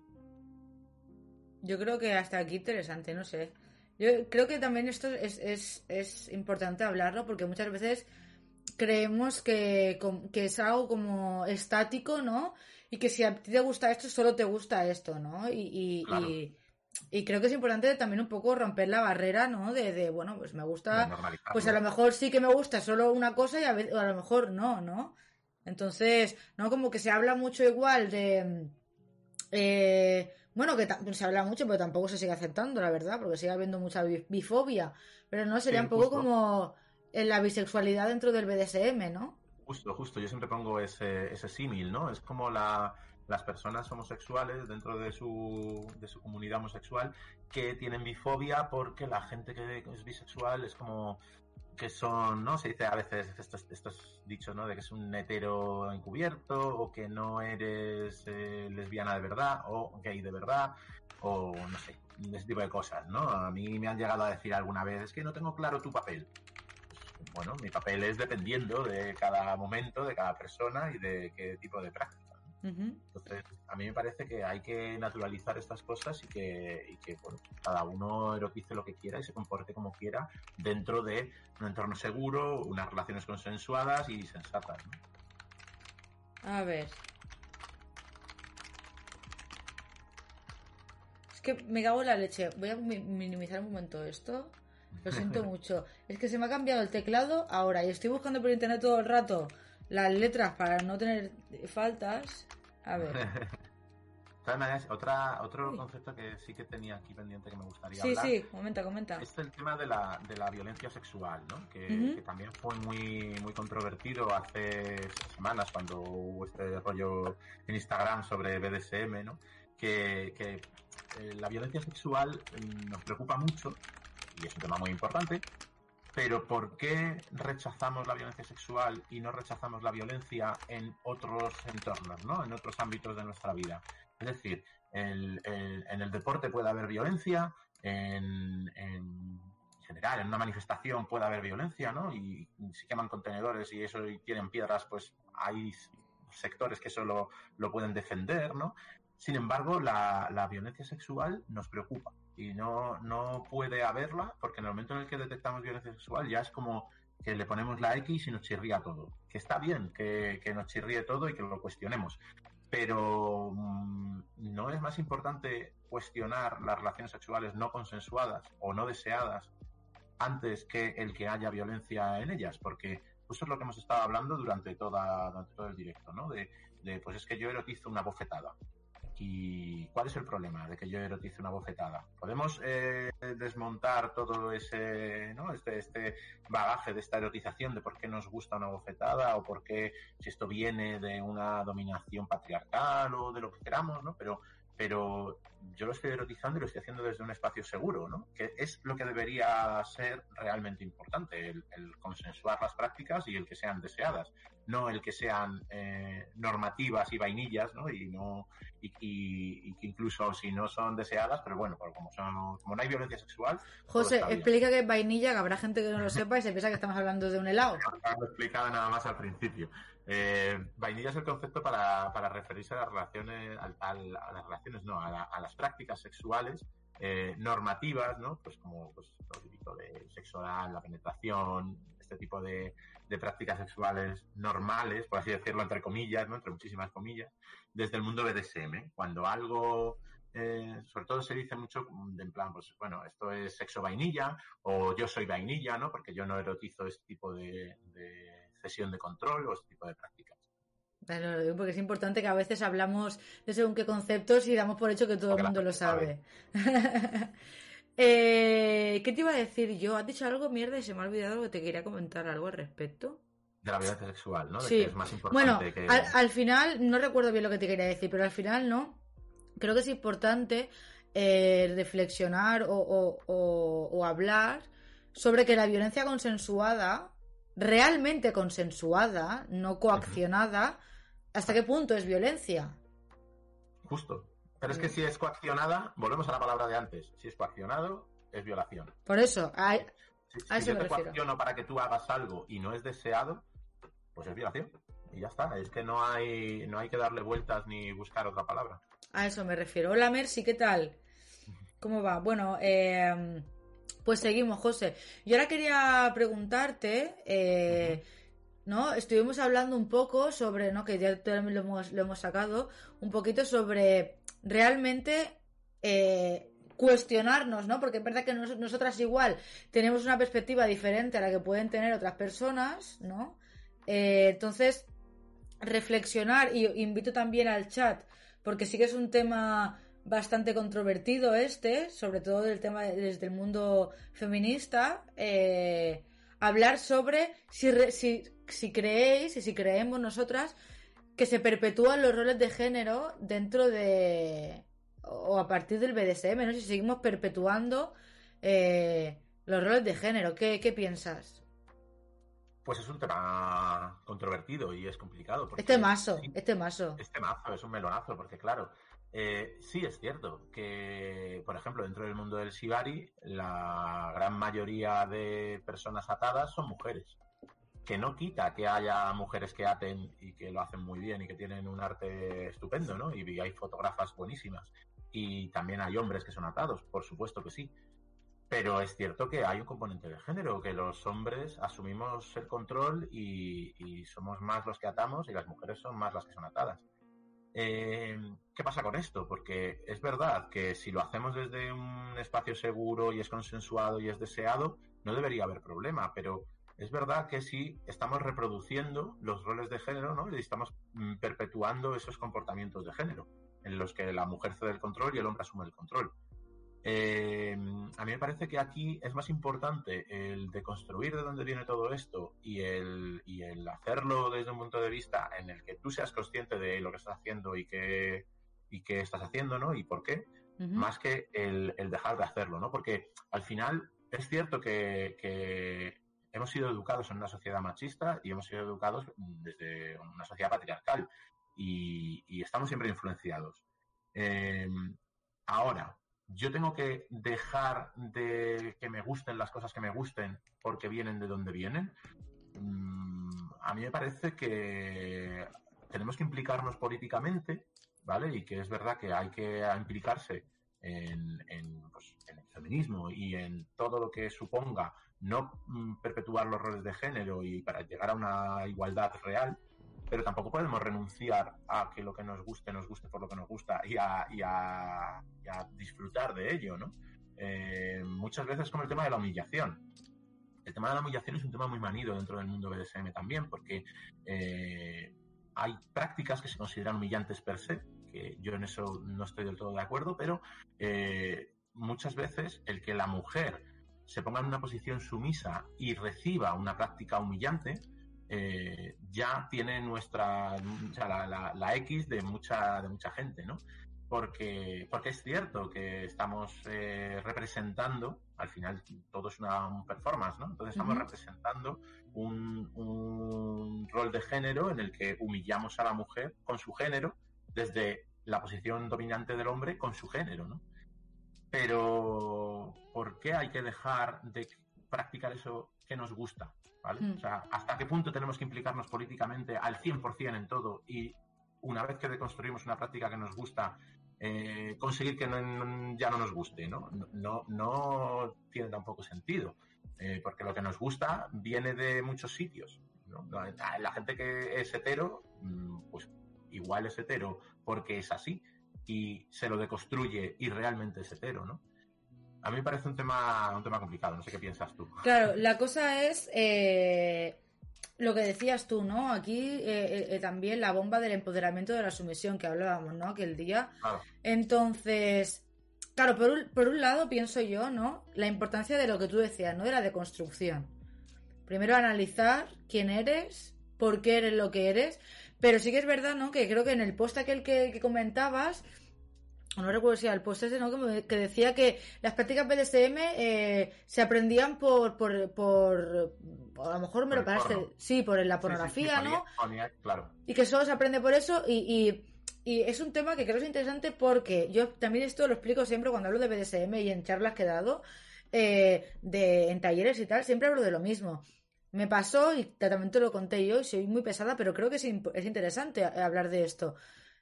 En 18 años, entro en la universidad, me meto en el mundo del feminismo. Hostia, el feminismo, ¿qué coño es esto, tío? Qué fantasía, las mujeres también tenemos los mismos derechos que los hombres. Hostia, vida más allá del barrio, ¿no?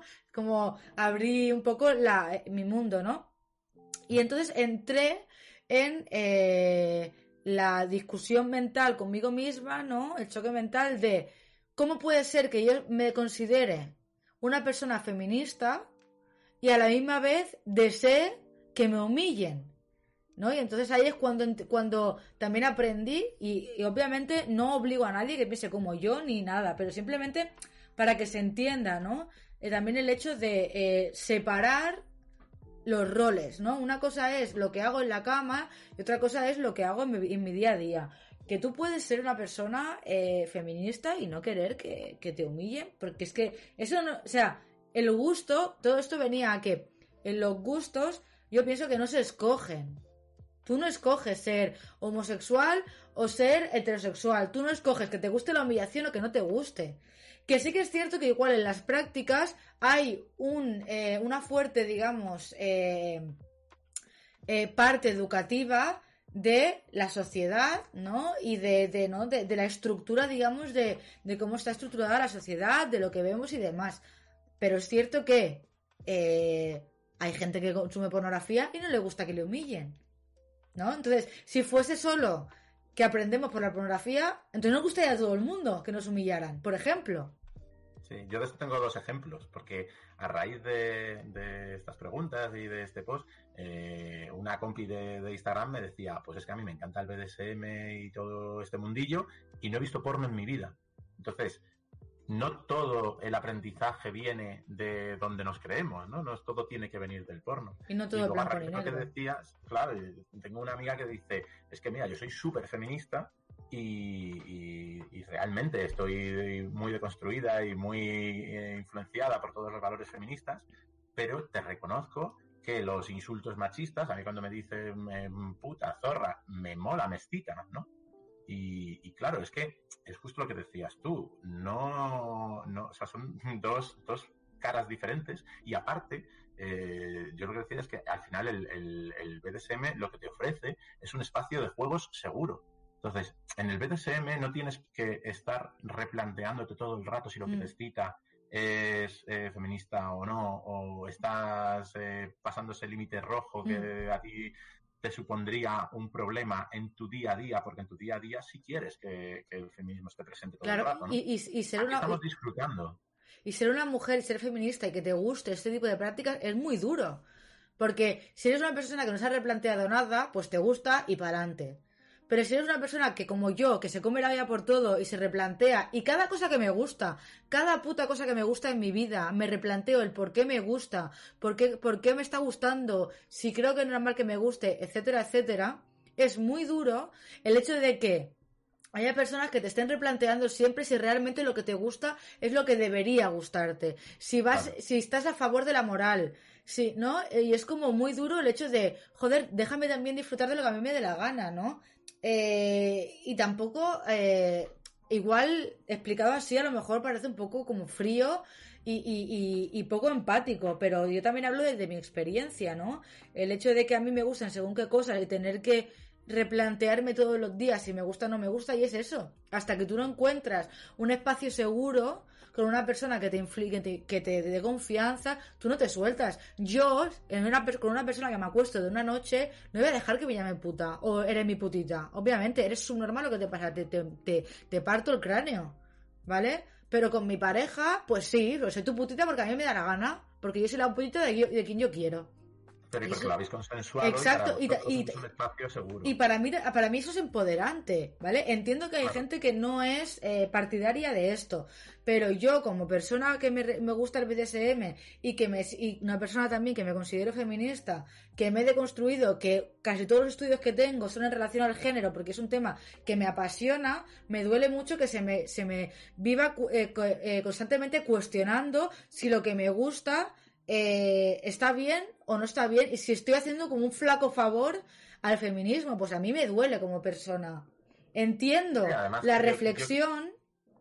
Yo, creo que aquí la reflexión debería ser si tú quieres deconstruir ese gusto y si lo, has hecho, ¿no? Y si tú ya eh, has pasado por ese proceso y para ti eh, ha supuesto ya un proceso interesante, pues bien, pero eh, luego no entiendo por qué eh, hay que meterse en, la, en las prácticas, ¿no? O, en lo que erotizamos o lo que nos gusta, cuando ya lo hemos acordado y lo hemos consensuado y lo hemos deseado.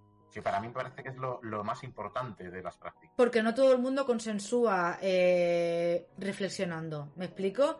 Igual, ¿no? Mm, se cree el ladrón que todos son de su condición, ¿no? El, refrán. Entonces, la gente cree que, es que es como que te juntas un día y dices por el WhatsApp, pues pégame, pues venga, pues me pegas y ya está.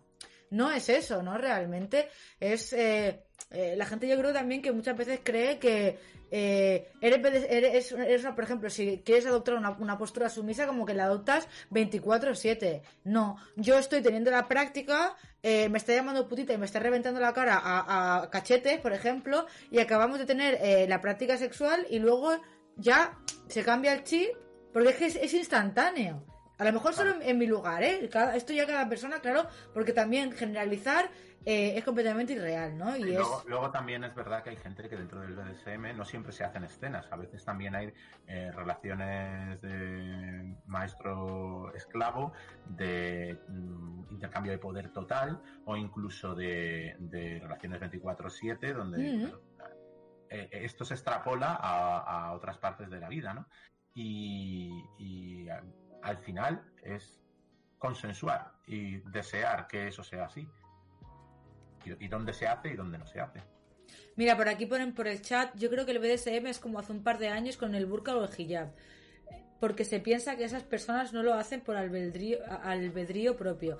Esto es un tema complejo que no me voy a meter ahora mismo realmente, eh, pero estamos hablando otra vez de lo mismo. Sí, sí, pero con, el, con el BDSM sí, con ese tema no voy a entrar ahora porque es un tema muy amplio. Si queréis otro día abrimos melón. Lo que voy es que en el fondo es lo mismo, es el deseo y el consenso, el hacer las cosas desde, de verdad desde, desde un punto informado y deseado. Exacto. Y ya como para cerrar este tema, ¿no? Volvemos al empoderamiento de la sumisión. Yo tenía apuntada que yo creo que es, interesante. Sí que es cierto que es verdad que la mayoría de las veces el hombre adopta la postura de, dominante, pero creo que igual la mayoría de las veces que creemos nosotras. Y nosotros que creemos. Eso para empezar, ¿no? Como el generalizar por lo que, por lo que hemos visto. Por ejemplo, comentaba aquí una persona que, que, que no, que la, eh, esa persona conoce más hombres sumisos que, que mujeres. Eso por un lado. Segundo, eh, también, eh, al menos por ejemplo, yo siempre pongo mi caso, ¿no? Repito, eh, a mí me gusta ceder el control porque en mi día a día soy una persona muy controladora. Controladora me refiero, me gusta tenerlo todo muy organizado, soy una persona como muy, ¿no? Las cosas tienen que ser como yo digo porque sé que así salen bien y tal y que cual y me gusta, ¿no? Las cosas organizadas. Y en el momento que yo cedo el control es como que me libero. Porque yo ya he acordado unas normas, ¿no? Unas pautas con mi pareja y es como, ahora me libero de la presión de tengo que, de tengo que, que aquí como llevar la movida y ahora tú, aunque sé que sigo mandando encubierto, ahora pues me llevas tú y descanso un poco de, de, esto. Y, hasta aquí, ya por último, eh, que ya son las 8, ya llevamos una horita y media. Sí. Eh, entonces, eh, por último, queríamos hablar. Mira, es que, mira, José, teníamos apuntados ahora experiencias vividas, que esto ya lo hemos hablado. ¿Vale? Hemos hablado también de. Eh, ah, mira, otro melón. Si quieres hablarlo. hablábamos de la profesionalización de, de, la dominación, ¿no? Del hecho de si se paga, hasta qué punto eh, cambia la práctica y dónde queda el deseo. Si quieres hablar de esto. Bueno, es un poco como lo que pasa yo creo con la sexualidad normativa también, ¿no? En el momento en el que pagas, esa, esa relación tiene un interés económico, con lo cual eh, ese interés económico no es el origen del deseo, ¿no? De la, del deseo de la, de la práctica o de la sesión BDSM que vayamos a mantener con lo cual eh, cambia completamente la, posición. Sí es verdad que aquí tiene un componente de género también muy interesante, que es que eh, también me contaba, me contaba una amiga hace poco que hay dominas que prefieren profesionalizarse y cobrar simplemente por el hecho de, del el tipo de persona que va a ellas, ¿no? que llega a ellas con intención de pagar, ¿no? porque como que sienten que se van a encontrar con gente más interesante o con gente que las va a respetar más o que va a entender más este mundillo. Hmm. Eh, bueno, a mí me parece que, que cada uno puede hacer lo que quiera, ¿no? Y cada uno tiene eh, yo soy pro libertad sexual y me parece genial que, que cada uno lo cobre. Lo que pasa es que para mí eh, es interesante que mm, esto nazca del deseo. Entonces, si ese deseo es un deseo económico, pues ya no es un deseo sexual puro, por así decirlo. ¿no? Ya hablando yo de mí, de, de mi Mm. caso. Esto cuando lo hablamos, yo voy a poner eh, el ejemplo que te puse, que creo que se entiende bastante bien. Es como irte de putas, ¿no? Como Claro. consumir prostitución. Yo soy pro, eh, yo soy pro trabajo sexual, ¿eh? Que quede claro.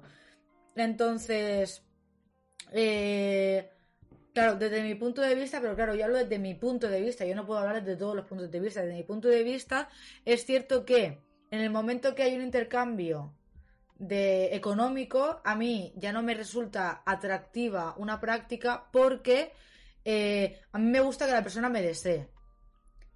Es cierto que sí que alguna vez, y esto lo digo abiertamente y no me, a mí no me da ningún tipo de reparo, que sí que alguna vez he pensado y he... Pasa que no sé tampoco como, como tal, pero no es fácil encontrar gente que sepa eh, lo que te comentaba, ¿no? Que sepa eh, llevarte en el mundo BDSM, ¿no? Y a veces eh, buscar a alguien que sabes que si le, que le pagas es como lo que decíamos, ¿no? Profesionalizar la práctica. Entonces, es como, bueno, para probar y para ver qué me gusta, ¿no? Y tal. Pero no es lo mismo.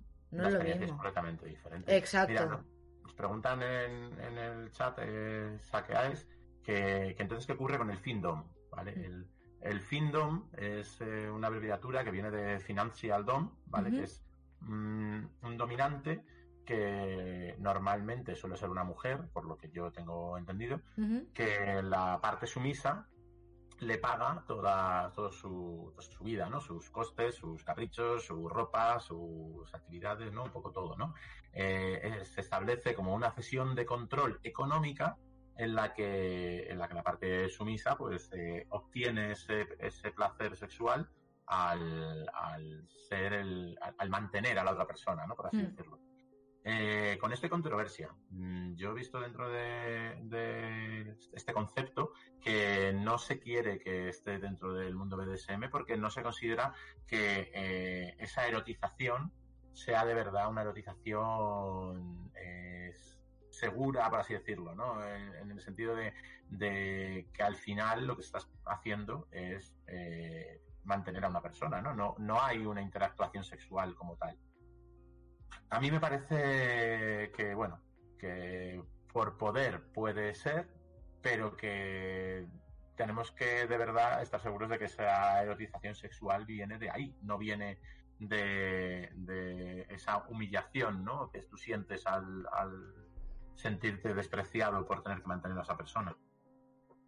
Pero, pero bueno, no lo sé. La verdad que aquí yo diferenciaría mucho lo que es la profesionalización de, de la dominación, ¿no? De lo que es una fendom, por ejemplo, una mujer dominante, de lo que es eh, una, un, un findom, ¿no? Que es el, el yo erotizo, el pagarte. Porque la persona que paga por ser dominada no está erotizando el pagar. Lo que está es buscando ser dominada y utiliza ese eh, el dinero para tener esa, esa dominación. Y esa Al práctica. final es un poco capitalismo sexual, ¿no? Exacto, exacto. Bueno, pues para ir terminando, José, eh, teníamos al final. Eh, sí, eh, bueno, antes de las conclusiones hablábamos un poquito, ¿no? Que esto ya lo hemos hablado, pero lo voy a volver a, a dejar caer, más que nada para volver a, a- que creo que es interesante, ¿no? Lo que hablábamos de si los gustos son innatos o se aprenden. Yo creo que, bueno, que no lo que hemos dicho, que no todo es blanco o negro. Y que las prácticas las erotizamos y van cambiando de valor erótico eh, conforme vamos avanzando, vamos teniendo experiencias y vamos viviendo y vamos avanzando. Y tú te construyes tu propia erótica a lo largo de tu, de tu vida sexual. Exacto. Eh, hay cosas que igual el término innato a mí no me termina de convencer, ¿no? Porque como mm, parece como que innato suena a in- inquebrantable, ¿no? Incambiable Mm. durante el tiempo. Eh, tú puedes ser, decir, yo es que he sido ejemplo, las personas trans, ¿no? Que te dicen, yo no, no recuerdo en qué momento dije yo ahora soy trans, es algo que venía conmigo de serie en mi vida. Eh, o la persona que nace y dice, yo soy homosexual, lo tengo muy claro desde, desde pequeñito, que a mí me gustan X. Eh, genial. Lo que pasa es que también luego hay una parte aprendida que es como lo que decíamos antes, ¿no? La parte del de, porno, ¿no? Y las prácticas que tú ves en el porno y te dicen, eh, socialmente esto está bien que te guste. Y tú lo, lo interiorizas, ¿no? Eh, a mí me parece que está muy bien de construir todo, lo que decíamos un poco antes, ¿no? Pero tampoco tenemos por qué estar todo el rato deconstruyéndonos hasta cuando estamos haciendo una práctica sexual, ¿no? Pues mm, también tiene que haber espacio para el disfrute, porque al final el, el, el, sexo, ¿no? Es, es, placer, es para disfrutar. Si nos cargamos también, no, nos podemos cargar esa, esa parte, ese componente. Hmm. A ver, no es además, eh, yo sí que soy un poco friki de la deconstrucción, ¿eh? Digo, no está además pensarlo todo, pero sí que es verdad que, bueno, puedes deconstruirte y puedes disfrutar. Eh, es decir, una cosa no es excluyente de, lo otro. Sí que está bien que pienses y que reflexiones sobre por qué te gusta lo que te gusta, pero que tampoco te limites, es decir, lo que te decía, ¿no? Eh, a mí puede gustarme que la, humillación, por ejemplo, y soy una persona feminista y no por eso tengo que, tengo que cerrarme en banda a la humillación, ¿no? Simplemente reflexionar y saber que, eh, bueno, existe, me, sé por qué me bueno, sé por qué me gusta, no, es que no hay un porqué, ¿no? Pero me refiero, he reflexionado sobre eh, el tema, ¿no? Sobre si realmente es que me gusta o que el patriarcado me está hablando y bueno, quizás un poco de todo, pero si al final me gusta y he reflexionado sobre ello, pues también quiero disfrutar también un poco de mi sexualidad, que al final un poco venimos a, a eso. Y José, por último, conclusiones del BDSM, ¿qué nos podías contar? Pues mira, ya vamos a hilar las conclusiones eh, sobre el BDSM con eh, una pregunta que nos hace aquí Jus Beonda, ¿vale? Que nos mm, pregunta para iniciar a documentarse libros o canales de YouTube, peli, documentales, ¿vale? Eh, yo más que canales de YouTube te recomiendo más libros, ¿vale? yo hay un libro de Michael Mackay, ¿vale? Que se llama Domination and Submission que es como la Biblia del BDSM en el que vienen millones ¿De quién es, José? Que paso el enlace. De Michael McKay. Mira, te lo, te lo voy a pasar yo, ¿vale? pues estás, estás tienes abierto el... a esta. paso el, el, este de Amazon, ¿vale? Eh, eso es como la Biblia. Bueno, lo podéis comprar en Amazon o donde sea. Sí, eh, he pasado el enlace de Amazon porque es el primero que me ha salido, pero no, hace falta que compréis todo en Amazon. Eh, ¿Vale? Este es un libro que es como la Biblia, en el que cuenta todo lo que hemos contado en esta charla, profundizando sobre los tipos de dominante, los tipos de sumiso, todo, ¿vale? Todo. Y quizás demasiado denso y, está escrito desde un punto de vista muy teórico. A mí me gustan más los libros de, de Dossie Easton y Janet Hardy, que son las autoras de Ética Promiscua, ¿vale? Ética Promiscua es un libro que, está muy bien, que habla sobre todo de, alternativas relacionales, de poliamor y todo ese tipo de, eh, alternativas, eh, alternativas relacionales sentimentales, ¿vale? Y tienen dos libros, que están muy bien, que se llaman The New Bottoming y The New ¿vale? Eh, son como mm, libros que hablan sobre ser bottom y ser top pero desde el planteamiento que hemos estado haciendo durante todo este directo, ¿vale? De, cómo empoderarte desde el bottoming, de cómo eh, desde el bottoming buscar gente top que te haga empoderarte y que te haga sentir bien y que te haga disfrutar de tu sumisión, ¿vale? Y, del libro del topping, pues igual, de cómo ser un buen dominante, de cómo ser un buen topping, de cómo disfrutarlo también, ¿no? Porque muchas veces nos olvida que la parte dominante también tiene que disfrutar y que la parte dominante eh, erotiza también ese poder, erotiza eh, lo que hace con la parte, con la parte bottom, pero, pero también eh, está para disfrutar, ¿no? Y todo, pues bueno, estos dos libros, ahora los voy a pasar, ¿vale? Eh, son, a mí me han resultado auténticas joyas. También es que estas dos autoras, Tosi Easton y, y Janet Hardy, eh, yo soy súper fan, porque me parecen, me parecen dos super mujeres. Mira, por aquí nos ha escrito Lemonet, Historia del Ojo. Mónica, ¿quieres comentar qué es?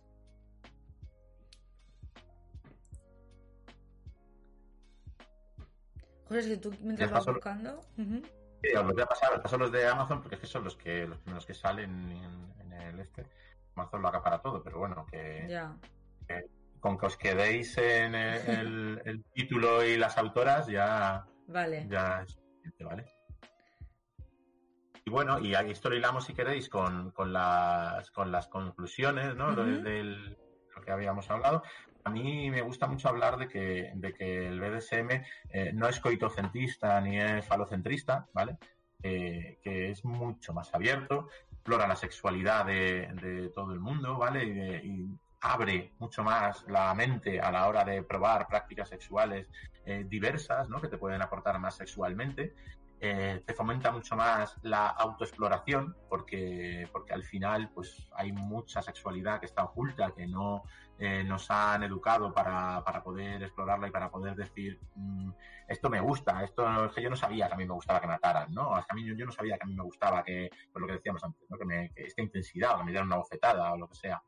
Y, y, una cosa que a mí me, me, gusta mucho también decir es que el BDSM eh, tiene muchas cosas que se podrían extrapolar al, sexo convencional, ¿no? Como por ejemplo el, consentimiento y el, consenso perfectamente definido, ¿no? El, el, el el preocuparte de la otra persona todo el rato, el ver eh, que haya, pues eso, que durante las prácticas sexuales no sea eh, un cortar rollos, el preocuparte de que la otra persona esté bien, esté disfrutando y que siga deseando esa práctica sexual, ¿no? Entonces, yo creo que todas estas cosas mm, estaría muy bien que el sexo vainilla, ¿no? El sexo normativo también las, las heredase de, del BDSM. Bueno, pues yo creo que hemos explicado bastantes cosas. no sé si quieres decir algo más. Mira, por aquí nos van poniendo cosas. Mónica dice que, bueno, que Historia del Ojo es eh, Fantasías eróticas a sadomasoquista de hace siglos. Es el libro más importante de la literatura erótica ah, que fue prohibido en su tiempo. y por aquí también pone otra recomendación que me abrió un mundo. Eh, las lágrimas de Eros. También bastante interesante. Muy bien. Pues bueno, yo creo que hemos dicho bastantes cosas. No sé qué os ha parecido. Si queréis hacer un poco la gente que se ha quedado al final de feedback. Si queréis hacer algún tipo de pregunta, es el momento. Yo darte las gracias, José. ¿Has visto que no era para tanto? Gracias a ti. Hombre, es que esto del Twitch es un, nuevo mundo para mí, pero está muy bien. Bueno, pero a, que es, a, que es, guay. Es, interesante interactuar con Peña. Es muy guay, es muy guay. A ver si, a ver si gusta mucho y nos dais temas para, para repetir dentro de un mes y vamos informándonos, buscando y haciendo eh, directos interesantes. Mira, Alba dice que muy guay, compi. Muchas gracias, Bonica. Eh, pues eso, eh, podéis seguirnos en las redes sociales, más que nada porque el mes que viene pues volveremos a, a preguntar a ver qué os puede interesar dentro del mundo BDSM para poder hacer otra charla de una horita y algo. Eh, yo agradecer eh, a toda la gente que se habéis quedado por aquí, que habéis interactuado, las que no pues también, esperemos que os haya parecido interesante. Eh, lo dicho, pues poco más que puedo decir, la verdad que muchas gracias por estar, yo me lo he pasado muy bien, creo que hemos aprendido bastante. Y... lo pondremos en, eh, grabado para que lo veáis y lo compartáis y, normalicemos este mundo BDSM y, también lo demos a conocer. Exacto. no, no vamos a, ¿cómo se dice? A... Eh, ah, por cierto, José. Me han regalado este libro que yo creo que esto, no, esto no me lo pueden chapar. Mira, se llama... Muy buena pinta. Araki se llama. No te puedo enseñar de por dentro porque me banean, pero... Bueno, pues me lo enseñas a mí. ¿Vale? Son, es fotografía japonesa de casi todo cosas de, de Shiba. Ari, pues nada, muy mm. bien. Tiene de todo, mira. Esto no me lo pueden chapar, creo que tampoco, son dibujos. bueno, me chapa por dibujos, ¿eh? Pero para que veas. Esto no es. Bueno, bueno. Me regalaron pues cumple. Le echaremos un ojo a ese y a todos los que habéis puesto en, el chat. Nada, daros las gracias. Dice, bueno, espero que os haya gustado. Muchas gracias muchas gracias por venir y por escucharnos y apoyarnos. Exactamente. Y nada, pues eso, que muchas gracias a todo el mundo que hoy no he dado las gracias por los follow. Muchas gracias a todo el mundo por los follow. Yo creo que el próximo día igual hacemos un viernes. Pues sí, mejor. Creo que sí, porque estaremos todas más tranquilitas. Los viernes ya dejamos de currar. Y yo creo que ya está por hoy. Eh, os voy a hacer una raid. A ver, eh, a un canal que le guste los videojuegos, pues voy a hacer una raid. Eh, una raid, José, te lo explico lo que es una raid, es llevar a la gente. que es una raid, para que la gente no se quede aquí colgada y le chufas ahí a, otro canal. voy a hacer una raid a Pazo, que está jugando al Sekiro. Y, y nada, lo dicho, que muchas gracias. Hala. Pues para allá. adiós. Creo que ahora está como, sí, nueve segundos. Tic, tuc, tic, tuc, tic, tuc, tic, tuc. Adiós. Uno. Chao. Ya está, creo.